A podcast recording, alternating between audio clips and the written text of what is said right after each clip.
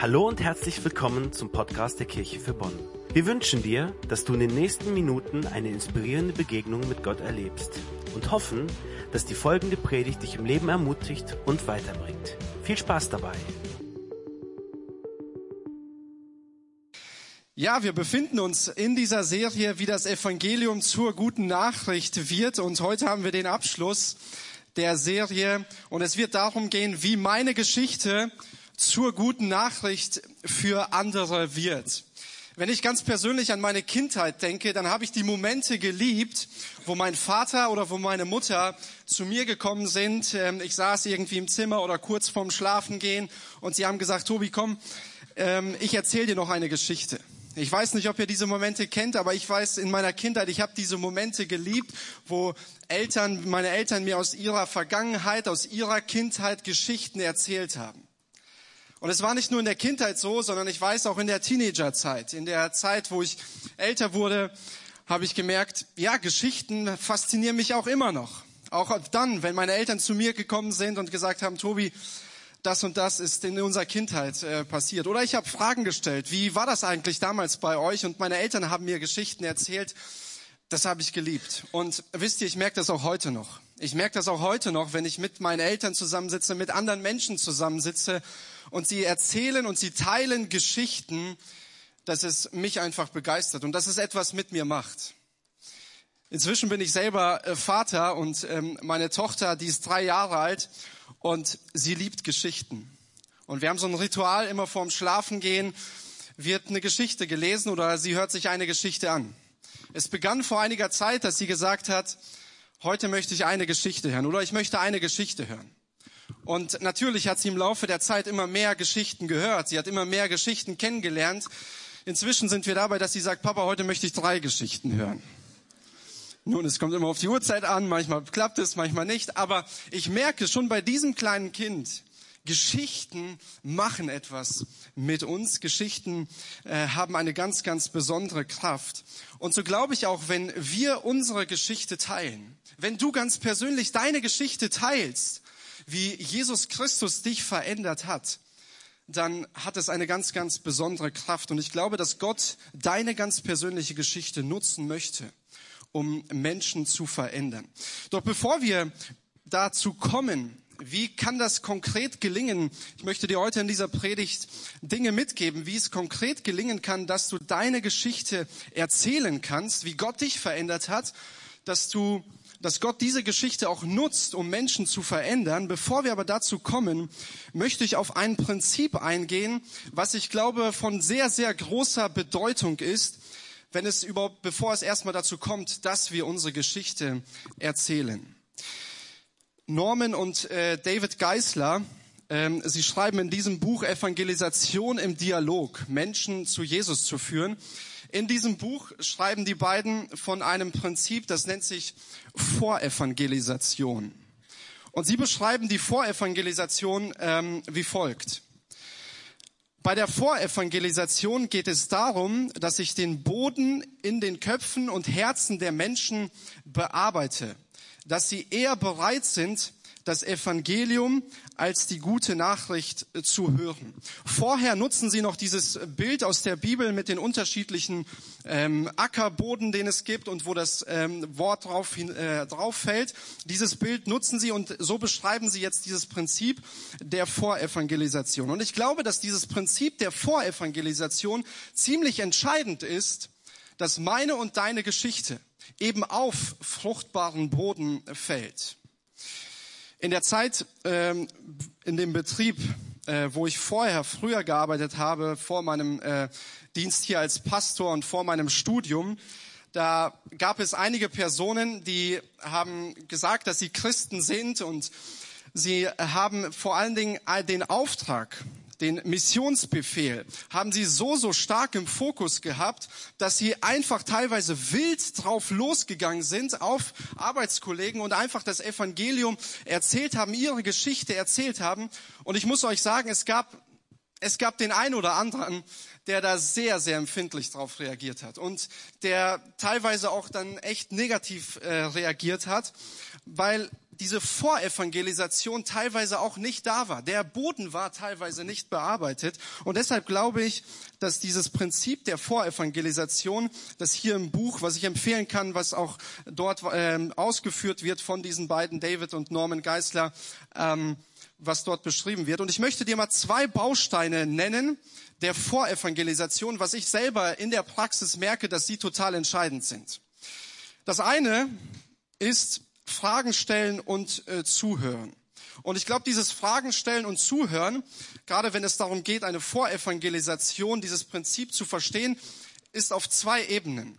Das eine ist, ich stelle Menschen Fragen und ich höre ihnen zu. Deine Geschichte zu erzählen, wie du Jesus begegnet bist, wie Jesus dir begegnet ist, wie er dich verändert hat, beginnt häufig damit, dass du erstmal die Geschichte von anderen Menschen hörst. Fast jede Beziehung beginnt damit, dass man den Worten des anderen zuhört, dass man Rückfragen stellt, dass man äh, der Person, die gegenüber mir sitzt, dass ich ihr einfach eine Aufmerksamkeit schenke. Wenn, wir, wenn man das Leben von Jesus anschaut in den Evangelien, dann kann man feststellen, dass Jesus dieses Prinzip ziemlich stark gelebt hat. Er war ein ziemlich guter Zuhörer und er war ein ziemlich guter Fragensteller. Ich nenne dir mal nur ein Beispiel ähm, aus Lukas 18. Da ist die Situation, es gibt einen blinden Bettler und ähm, er ist blind, er kann, kann nicht sehen und er, Jesus kommt in die Stadt in Jericho und er ruft um Hilfe und er sagt, erbarme dich doch meiner. Und Jesus geht dann hin, Jesus heilt ihn und man kann diese Geschichte irgendwie so schnell lesen und denkt, okay, Ende der Geschichte. Doch was wir hier lesen, ist in Lukas 18, 41 auch, dass Jesus ihm eine Frage stellt und sagt, was willst du, dass ich für dich tun? Und dann wird es uns ziemlich kurz geschildert, was dieser Mann will. Er ist blind, er will natürlich sehend werden. Kann aber sein, dass er vielleicht auch einige Takte mehr gesagt hat. Und das zeigt etwas über den tiefgreifenden Charakter von Jesus und dass er dieses Prinzip Fragen stellen und zuhören, dass er es gelebt hat, obwohl er ganz genau wusste, was dieser Mann wollte, stellt er ihn eine Frage. Und ich glaube, dieses Zuhören und dieses Fragen stellen hilft, den Gegenüber äh, zu verstehen. Es hilft, was, was ist eigentlich seine Geschichte? Was sind seine Sehnsüchte? Und wisst ihr, es macht uns auch ein Stück weit sensibler, wie ich dann meine Geschichte vom Evangelium äh, teilen kann. Wie ich auch auf das, was er sagt, äh, reagieren kann. Wenn wir nicht zuhören, neigen wir dazu, die gute Nachricht vom Evangelium von Jesus auf eine Weise zu teilen, die in erster Linie vielleicht für unser Leben gilt, wo es für uns eine gute Nachricht war, aber es geht nicht auf die Situation ein, mit denen andere konfrontiert sind. Und so glaube ich, dass dieses Prinzip von entscheidender Bedeutung ist, Fragen zu stellen und zuzuhören. Das ist ein Prinzip der Vorevangelisation ist, bevor wir überhaupt zum ähm, Erzählen kommen. Francis Schäfer, ein Theologe, Pastor und Kulturphilosoph, der 1984 verstarb aus den USA, er hat einmal Folgendes gesagt. Wenn ich nur eine Stunde mit einer Person habe, die ich auch nur einmal treffe, werde ich die ersten 55 Minuten damit verbringen, ihm zuzuhören und Rückfragen zu stellen, um herauszufinden, was sein Herz und sein Verstand beunruhigt. Und in den letzten Minuten, diese werde ich nutzen, um dann die Geschichte vom Evangelium äh, zu erzählen. Wenn wir Fragen stellen und zuhören, werden wir anderen das Evangelium auf eine Weise erzählen können, die ihr Herz anspricht, weil wir mehr in dem Gespräch, das wir mit ihnen hatten, über eine gewisse Dauer, werden wir mehr von ihrem Herz kennengelernt haben und deshalb können wir auch die Geschichte vom Evangelium so teilen, dass es ihr Herz anspricht. Deshalb glaube ich, ist das ein entscheidender erster Baustein. Fragen stellen und zuhören. Und das geschieht eben auf dieser einen Ebene, dass ich Menschen Fragen stelle, der mir gegenüber sitzt und ihm zuhöre. Und ich glaube, der zweite Punkt in diesem Fragen stellen und zuhören bei der Vorevangelisation ist eben auch, dass ich auf den Heiligen Geist höre und dass ich ihm Fragen stelle. Was ich in meinen Gesprächen immer wieder feststelle, ist, dass ich merke, manchmal ich bin einfach überfordert. Ich, ich weiß nicht, wie ich jetzt darauf reagieren soll. Und die Bibel bezeichnet den Heiligen Geist als Helfer und als Ratgeber. Wann immer ich mit Menschen ins Gespräch komme, versuche ich, den Heiligen Geist zu bitten, mir zu helfen. Ich kann den Heiligen Geist bitten, dass er mir hilft, die richtigen Fragen zu stellen.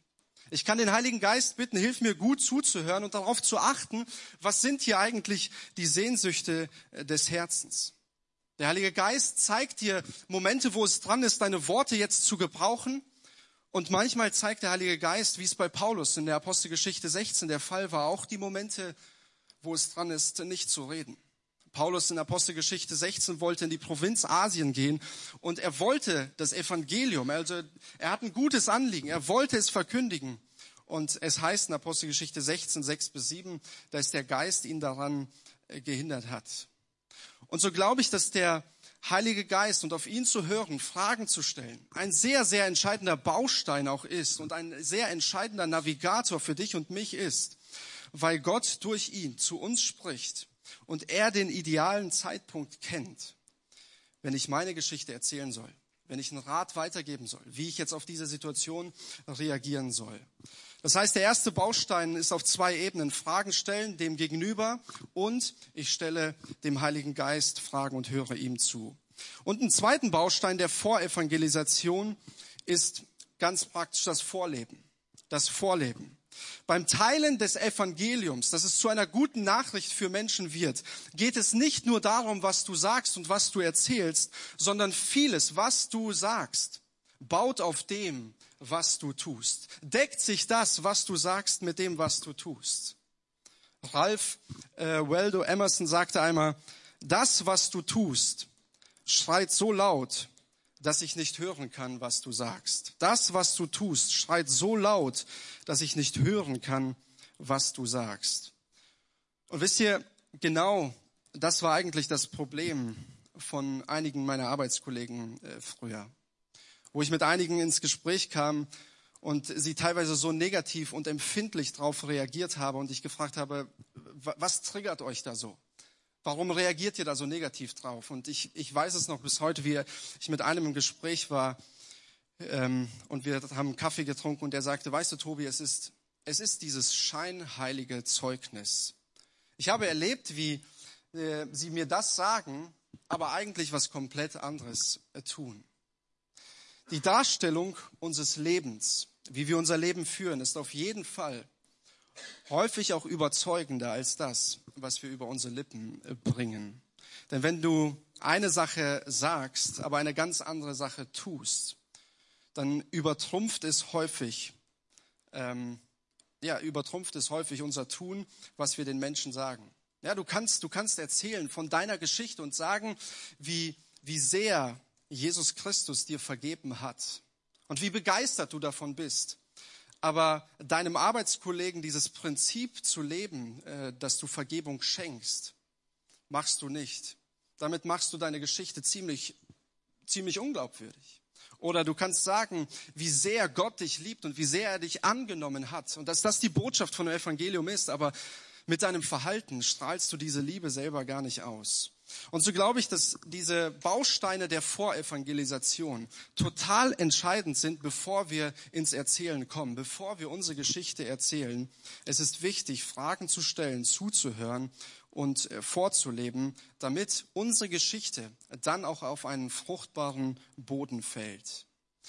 Und ich bin davon überzeugt und erlebe das selber auch, wenn wir diese, diese Praxis ähm, kultivieren, dieses Prinzip der Vorevangelisation, wenn wir es kultivieren, dann gibt Gott uns Türen. Er gibt uns Möglichkeiten, wo wir unsere Geschichte ganz konkret teilen können. Und ich weiß nicht, wie es bei dir ist, aber ich muss sagen, diese ersten beiden Punkte, die ich hier einfach jetzt mal genannt habe, der Vorevangelisation, diese zwei Bausteine, sie erfordern in der Umsetzung, erfordern sie sehr viel Entschlossenheit, sie erfordern sehr viel Einsatz aber wenn ich dann zu diesem nächsten Baustein komme, auf, äh, wo es darum geht, meine Geschichte zu erzählen, merke ich, dass es mich aus meiner Komfortzone herausholt. Ich weiß nicht, wie es bei dir ist, aber ich muss sagen, immer wieder gibt es dann so Momente, wo man irgendwie nervös wird, wo man hier und da auch zögerlich wird. Und es kann unterschiedliche Gründe geben, warum wir unsere Geschichte nicht teilen Es kann einen Grund geben, dass du einfach sagst, na, ich, ich habe nicht wirklich das Zeug dazu. Wenn ich meine Geschichte erzähle und dann kommt jemand oder die Person stellt mir dann irgendwie eine Rückfrage, ich weiß gar nicht, ob ich darauf irgendwie antworten kann. Ich habe gar nicht die Kompetenz dazu, ich habe nicht das Zeug dazu. Es kann ein Grund sein, warum man seine Geschichte nicht erzählt, warum man nicht aus dieser Komfortzone heraustritt. Ein zweiter Grund kann sein, dass du sagst, naja, ich möchte meine Überzeugungen, das, was ich erlebt habe, ich möchte meine Überzeugungen ja niemanden aufdrängen. D.T. Niles, ein Pastor und Evangelist aus den USA, er sagte einmal Folgendes. Wenn wir unsere ganz persönliche Geschichte erzählen, drängen wir niemanden etwas auf. Und dann sagt er weiter, die Botschaft vom Evangelium lässt sich mit einem Bettler vergleichen, der einem anderen Bettler sagt, wo er Brot gefunden hat. Wenn du in Jesus etwas gefunden hast, was gute Nachricht ist, ja die beste Nachricht überhaupt für dich, weil sie dein Leben verändert hat und deine Ewigkeit bestimmt, warum solltest du dann nicht Worte gebrauchen, um anderen daran Anteil zu geben? Sie für sich selbst zu behalten, wäre, als würdest du das Brot horten, während andere Hunger leiden. Das ist die Aussage von D.T. Niles, die er gemacht hat. Zusammengefasst sagt er, deine Geschichte kann hungernden Menschen auf das Brot des Lebens, auf Jesus Christus hinweisen, der ihnen Leben gibt, der ihnen ewiges Leben gibt. Und so bin ich davon überzeugt, das Evangelium ist eine gute Nachricht die durch gute und durch Worte erzählt werden muss. Erst wenn dieser Baustein dazukommt, dieser dritte Baustein, auf, äh, der auf diesen anderen beiden Bausteinen draufkommt, erst wenn dieser Baustein dazukommt, macht es die Weitergabe des Evangeliums vollkommen und ganzheitlich. Und das ist nichts, was ich, was ich mir irgendwie selber ausdenke, sondern wenn man in die Bibel hineinschaut, wenn man in die Apostelgeschichte geht, dann heißt es immer wieder über einen Petrus, über einen Paulus, über einen Silas, über einen Barnabas heißt es immer wieder im Zusammenhang der Apostelgeschichte mit dem Evangelium. Sie aber verkündigten das Evangelium. Bei Jesus selbst sehen wir es. Er aber verkündigte das Evangelium. Lukas 4, Vers 18, dort sagt Jesus selbst, der Geist des Herrn ist auf mir, weil er mich gesalbt hat und gesandt, zu verkündigen das Evangelium den Armen zu predigen den Gefangenen und so weiter. Und das griechische Wort, was hier im Urtext verwendet wird, was in diesem Zusammenhang mit Verkünden des Evangeliums häufig gebraucht wird, ist dieses Wort euangelizo. Und euangelizo meint eine gute Nachricht über etwas mitteilen. In der griechischen Kultur des ersten Jahrhunderts wurde dieses Verb auch häufig verwendet, wenn ein wichtiges Nachrichtenereignis zum Beispiel mitgeteilt wurde. Zum Beispiel der, äh, der Sieg über irgendeinen Kampf, der geführt wurde. Oder es ruft ein Bild von einem Boten hervor, der in die Stadt hineinkommt, um jetzt eine gute Nachricht zu verkündigen. Und im Zusammenhang mit dem Neuen Testament wird dieses Wort Euangelizo eben verwendet, um die gute Nachricht des Evangeliums zu verkündigen durch Worte. Ich teile etwas mit. Das heißt, wir werden, das macht Euangelizo deutlich und das Prinzip auch vom Evangelium es zu verkünden, wir werden niemandem helfen können, die Liebe Gottes und auch die Botschaft vom Evangelium zu erfahren, ohne dabei Worte äh, zu gebrauchen, ohne dabei deine ganz persönliche Geschichte äh, zu erzählen. Ja, natürlich kann es manchmal sein, dass du vielleicht derjenige bist, der den Baustein legt und dass du vielleicht gar nicht dazu kommst, anderen die Geschichte zu erzählen. Manchmal wird es vielleicht auch umgekehrt sein, dass du merkst, der Boden hier ist schon vorbereitet. Und du musst gar nicht dieses Prinzip der Vorevangelisation leben, weil es schon jemand anders gemacht hat und du erzählst dann deine Geschichte. Aber ich glaube, es ist total entscheidend, dass wir ins Erzählen kommen, weil die Botschaft vom Evangelium eine Botschaft ist, die verkündet werden möchte. Und weißt du, Jesus erwartet damit nichts von dir und mir, was er nicht selbst auch getan hat. Jesus hat es selbst auch getan. Vielleicht kennst du die Begebenheit in der Bibel aus Johannes 3. Ähm, da kommt es zu einer Begegnung zwischen Jesus und Nikodemus. Und Nikodemus gehörte zu einer, zu dieser hochreligiösen Partei der Pharisäer.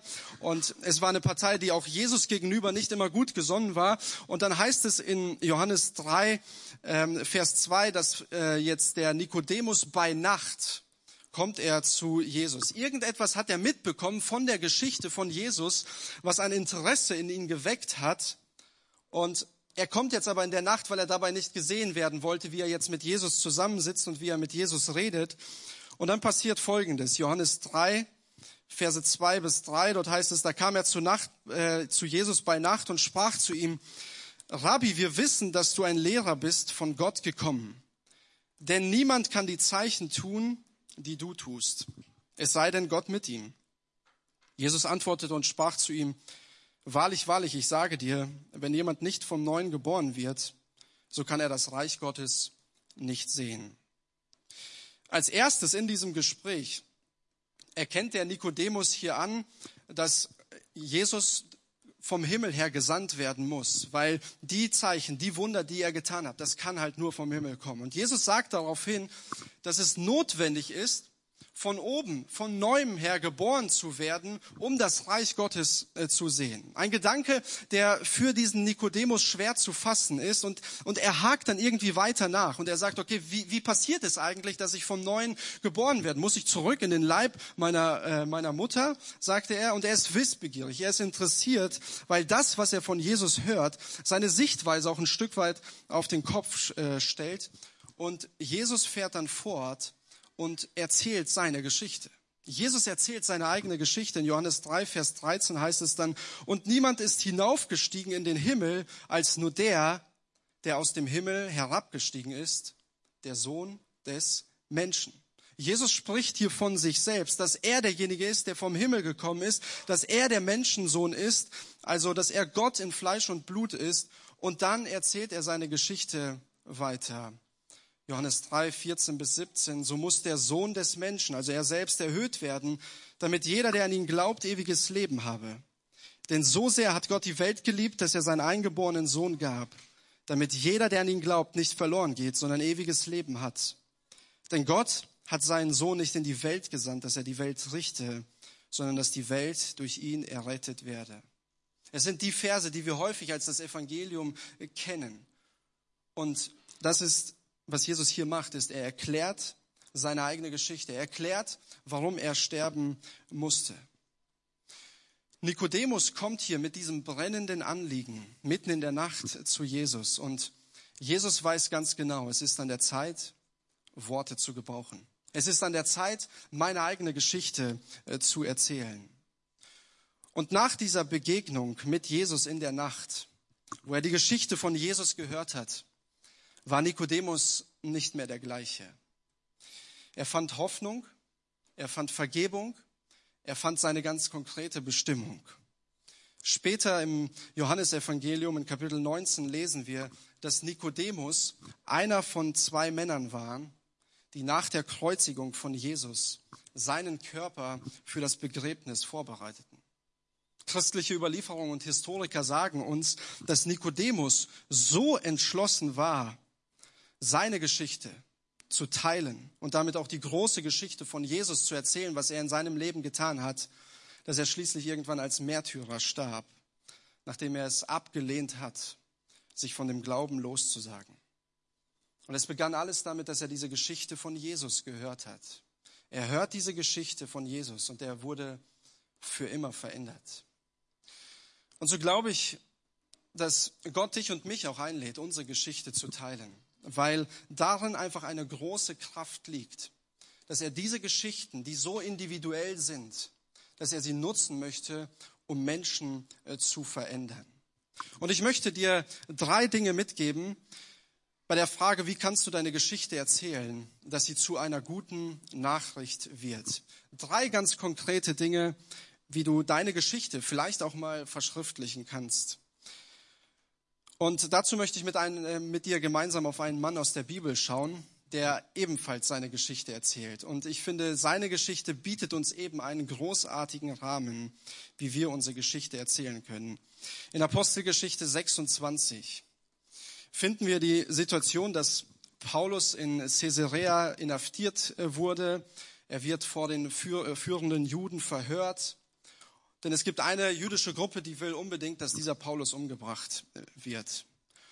Und Paulus hat daraufhin dann die Möglichkeit, sich gegen diese Anschuldigungen, die jetzt vorliegen, hat er die Möglichkeit, sich zu verteidigen. Und er nutzt diese Verteidigungsrede, um seine ganz persönliche Geschichte zu erzählen. Und diese Geschichte finden wir in ähm, dieser Rede in äh, Apostelgeschichte 26 und es ist so gegliedert in drei Punkten. Das erste ist, Paulus spricht zunächst einmal von einem Leben vor Jesus. Er spricht von seinem Leben vor Jesus.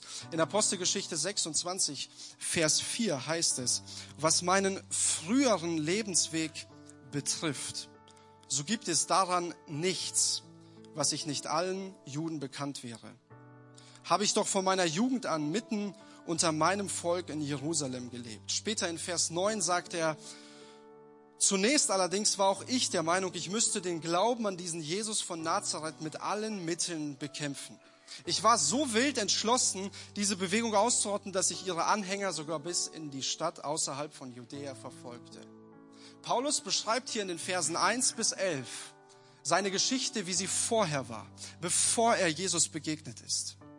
Und so glaube ich, ein Teilaspekt deiner Geschichte, wie du sie erzählen kannst, ist, wie war dein Leben vor Jesus, bevor du Jesus kennengelernt hast. Oder wenn du christlich aufgewachsen bist und bereits viel über Jesus wusstest, wie war dein Leben, wo du ganz konkret eine Entscheidung getroffen hast und dich für ihn entschieden hast? Deine Geschichte beginnt damit, wer du vorher warst. Und dann geht Paulus weiter in den Versen 12 bis 15, dass er davon berichtet und sagt, wie seine Begegnung mit Jesus war der zweite Teilaspekt ist meine Begegnung mit Jesus. Er sagt in Vers 12 dann, ich reiste nach Damaskus. Es kam ein helles Licht vom Himmel. Wir stürzten zu Boden und es kam eine Stimme, Saul, Saul, was verfolgst du mich? Paulus sagte daraufhin, wer bist du? Und dann heißt es in Vers 15, ich bin der, den du verfolgst. Ich bin Jesus. Paulus hat in diesem Moment eine ganz konkrete Begegnung mit Jesus Christus. Jesus nennt ihn beim Namen und er teilt ihm mit, dass es eigentlich sinnlos ist, weiterhin gegen ihn zu kämpfen. Paulus hat eine Begegnung mit Jesus und die verändert sein Leben. Wie war deine Begegnung mit Gott? Bist du vielleicht durch irgendwie schwierige Zeiten gegangen, was dich dann zu Gott geführt hat? Hat dich vielleicht irgendwie eine Person in den Gottesdienst eingeladen und nach der Predigt oder nach dem Lobpreis oder nach einem Gespräch war für dich klar, wow, Gott begegnet hier mir. Er spricht mich gerade an. Hattest du vielleicht ein ganz persönliches Gespräch mit einer Person über einen längeren Zeitraum, wo die Vorevangelisation bereits da war und dann kam dir mehr und mehr in tiefere Gesprächsthemen und irgendwann war für dich klar, ja, Gott begegnet mir hier. Ich möchte ein Leben mit ihm führen. Was war deine Begegnung mit Jesus? Und den dritten Teilaspekt, den wir bei Paulus sehen, ist, dass er dann davon berichtet, wie sein Leben aussah, nachdem er sich für Jesus entschieden hat, nachdem er Jesus begegnet ist. Das heißt in Apostelgeschichte 26, äh, 19 bis 20, ich gehorchte dem, was mir gesagt worden war, und ich verkündigte die Botschaft von Jesus. Eigentlich ab Apostelgeschichte 9 können wir nachher komplett sehen, wie das Leben von Paulus war, nachdem er Jesus begegnet war. Und es war anders als vorher. Drei Teilaspekte, die dir und mir helfen können, unsere Geschichte zu erzählen, dass sie für eine, zu einer guten Nachricht für Menschen wird. Mein Leben vor Jesus, meine Begegnung mit Jesus und mein Leben, nachdem ich Jesus begegnet bin. Vor knapp sieben Jahren habe ich mich mal ganz konkret hingesetzt und habe meine Geschichte verschriftlicht. Und wisst ihr, ich muss sagen, dass es mir tatsächlich hilft, im Alltag, wenn ich ins Gespräch komme mit anderen Menschen und andere Menschen eine Rückfrage stellen, wie meine Geschichte eigentlich ist, dann hilft es mir, konkret darauf zu antworten. Und so möchte ich dich ganz konkret einladen, deine Geschichte zu verschriftlichen. Weil ich glaube, dass in deiner ganz persönlichen Geschichte, die Gott mit dir schreibt, eine unfassbar große Kraft liegt, dass er diese Geschichte gebrauchen möchte, um Menschen äh, zu verändern. Ich möchte dich ganz konkret einladen, diesen Schritt zu gehen am 15. Mai, nicht morgen, sondern nächste Woche, Montag, möchten wir einen Workshop-Abend machen, wo es darum geht, deine Geschichte zu schreiben und auch deine Geschichte äh, zu erzählen. Vielleicht bist du schon lange mit Jesus unterwegs und du merkst aber ja, wenn ich zu diesem Baustein komme, dann werde ich irgendwie auch zögerlich. Dann werde ich irgendwie auch nervös. Und vielleicht ist es für dich hilfreich, diesen Schritt einfach zu gehen und zu sagen, ja, ich möchte ganz konkret bei diesem Workshop-Abend dabei sein. Ja, ich möchte ganz konkret meine Geschichte verschriftlichen, damit Gott diese Geschichte nutzt, um andere Menschen äh, zu verändern.